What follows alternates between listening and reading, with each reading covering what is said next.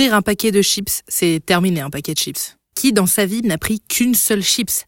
D'ailleurs, on met quand même un S et on le prononce même au singulier tellement on sait que la chips va se manger au pluriel. Vous avez remarqué, dès qu'on les met à la bouche, les chips à la crevette pétillent et collent à notre langue. Les chips à la crevette viennent d'Indonésie. On les appelle des krupuk. Elles sont faites à base de crevettes mixées, mélangées à de la farine de tapioca et de l'eau. Elles sont particulièrement croustillantes parce qu'elles sont alvéolées de multitudes de bulles d'air. Au contact de notre salive, les trous de la chips se remplissent d'eau et l'air est chassé, ça pétille et ça colle à la langue grâce à la capillarité.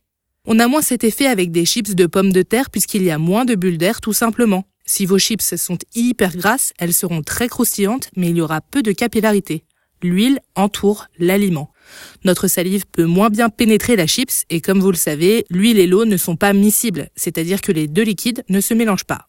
La capillarité de l'eau, c'est une réaction physique.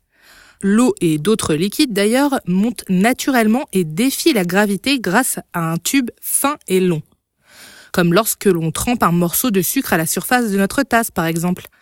Le morceau de sucre n'est pas parfaitement compact et l'eau va se glisser dans les petits interstices. La capillarité agit aussi lorsque l'on sert un verre d'eau. L'eau remonte légèrement sur les bords, la surface est incurvée vers le haut. Le grand chef Pierre Gagnère a fait de ce phénomène un plat. Il a imaginé un navet qui se colore avec un jus rouge à base de betterave, d'orange et de campari. Il a transformé son navet en pinceau et comme par magie, le tableau prend vie et le légume rougit de gourmandise. Chose à savoir lance un nouveau podcast, La folle épopée. Tous les samedis, nous vous racontons une histoire vraie, complètement folle. Parmi les épisodes déjà disponibles, quel espion a changé le cours de la Seconde Guerre mondiale? Comment les passagers du vol 571 ont-ils survécu? Ou encore pourquoi Franck Abagnale est-il le roi des imposteurs? Les liens sont dans la description de cet épisode. À demain pour un nouvel épisode de Choses à savoir gastronomie.